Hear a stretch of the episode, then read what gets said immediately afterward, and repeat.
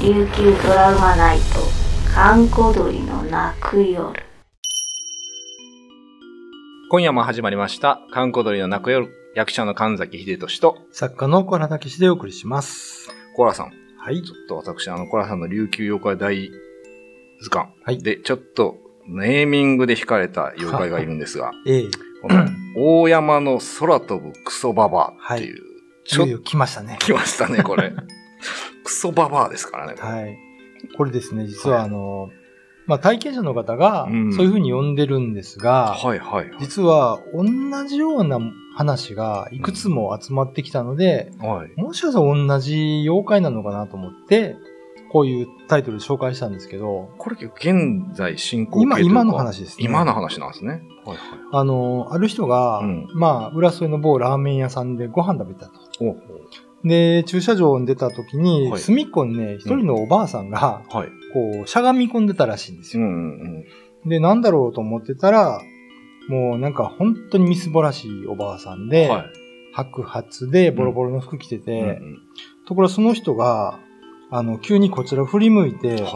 しゃがんだまま、うんスーッと平行移動したらしいんですよ。おー怖い怖い。で、そのままうん、あの、宜野湾の方にピューって飛んでったと。え飛んでった飛んでいった。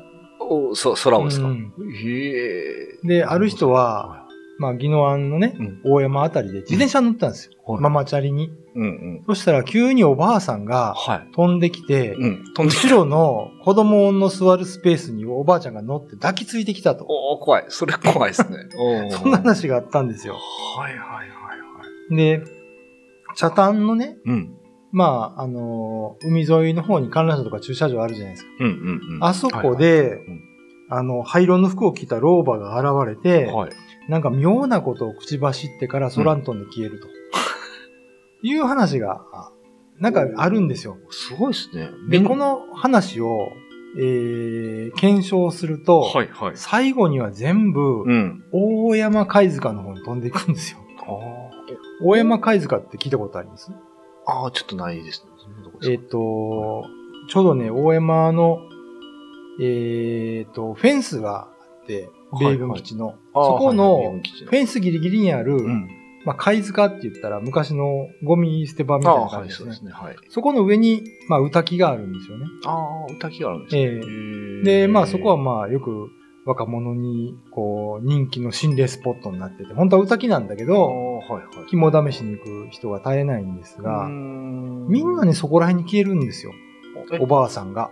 で、その歌き、あの、肝試しの時でおばあさんが出てくるみたいな話もあるんでんです、実はす。か。ああ、そうなんですね。でへーあのー体験者の一人うが、んこれはね、大山の空飛ぶクソババアだよって言った んで、ああ、もうそ、これはもうそ、そのままネーミングにしたんですね、僕ね。うん。クソババアって悪口ですけどね、ほとんどね。まあ、でも、あのーあんまりいいことしないんですよね、まあこれ人そうをで驚すねかしてるだけですから。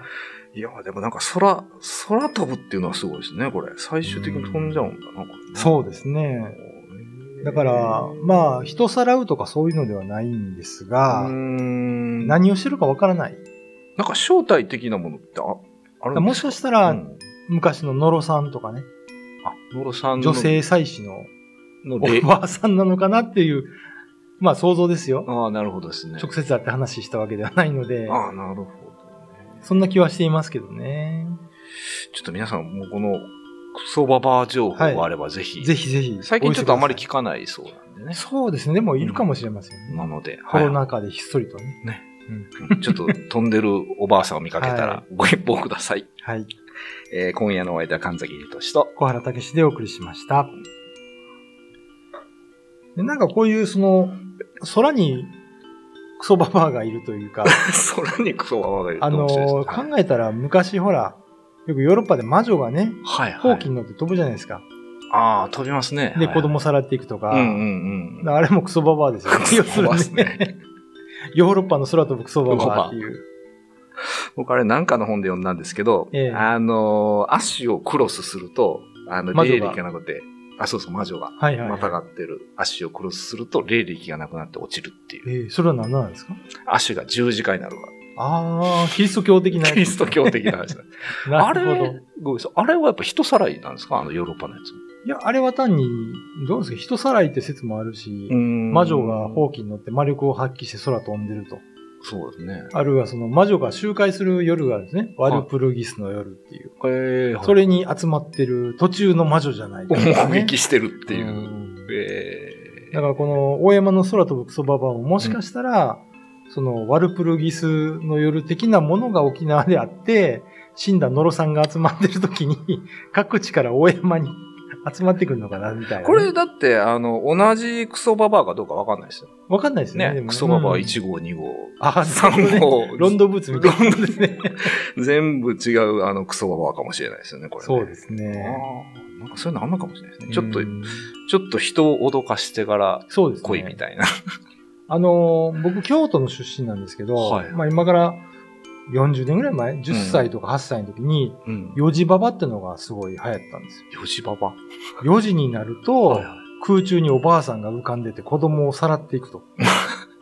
で、まあ今でこそ冗談みたいに話しますけど、はいは8歳の僕にしたらめちゃくちゃ怖かったんですよ、これ。い。いやー、そうですよ。だってちょうど下校の時間じゃないですか、そう4時って。で、4時になって、うん当時放送されてない道とか歩いてたら、はいもう上が気になっいて、やもう怖くてもう走って逃げた、家に帰ったね、記憶があるんですけど、で、ちょっと余談ですけーど、うん。その後僕の通っている小学校で、はいはい。えー当時小学校4年生の女の子は行方不明になったんですよ。おうで、もうみんなこぞってこれよじばばのせいだ、よじばばのせいだっつって、やばいやばいもう。ね、今も怖いですよね、そのことを。え思うそそねの子はどうした見つかったんですかそういう記憶はないんですよ。お見つかったっていう。やばい。ちょっと、ちょっとほんまもんじゃないですか。そでう、も警察の車も来てましたしね。あ、そうなんですうね。んへーで、警察のこ車が4時ぐらいになったら子供は早く帰りましょうっつって。あー回ってたの覚えてるんですよ。それも4時だ。そう。だからね、 4時はば。 4時ババアっていうのは似てますね。うーんやっぱでもみんな空なんですね。空から来てさらっていく。まあ、この大山の空飛ぶクソババアは、うん人はさらってないようですけどね。まあちょっと愉快犯的な感じですよねう。んちょっと後ろに乗りに乗ってとか。そうですね。タバコの煙をふっと吹きかけたところ、ローバーを後ろ向きのままジャンプ。そう。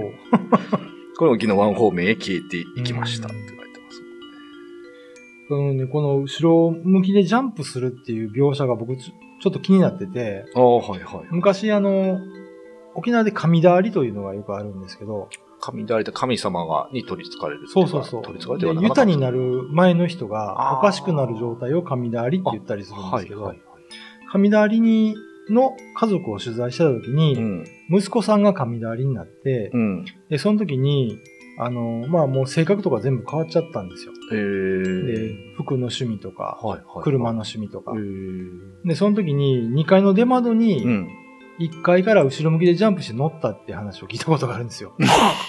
冗談みたいな話ですけど、話してるお母さん真剣で、実際に家族全員見たって言うんですよね。後ろななんてこの逆回転的なそう、感じです逆か回転。転みたあいあ、な。どうなんだ。へえ。なんかそこは妙に一致して、僕はちょっと個人的に怖い話なんですけどね、これはね。ああ、なるほどね。この後ろ向きに飛ぶっていうのは。えうえーで、実際その、大山貝塚のあたりって、うんやっぱり、その、沖縄の方言で、シジダカドゥクルって言うんですけど、七高のシジってのは、あの、知事って言って、神様の力が高いところ、神様の力がい。高いところを、シジダカドゥクルって言うんですけど、まあ、聖地みたいな。そうそう、そそういうことですはいね。はいはい。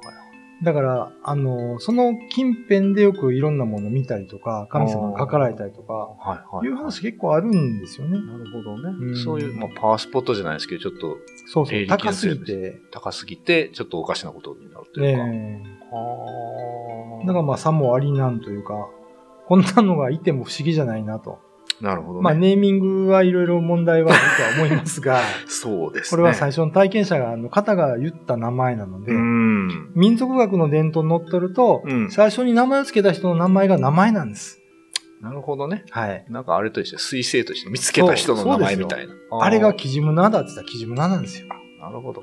じゃあだもうからこの、あれが大山の空飛ぶクソババアだって言われたから、大山の空飛ぶクソババアなんですよ。いや、もう、このまま、もう何百年クソババアそのうままですでいくっていうこはといですね。。と思います。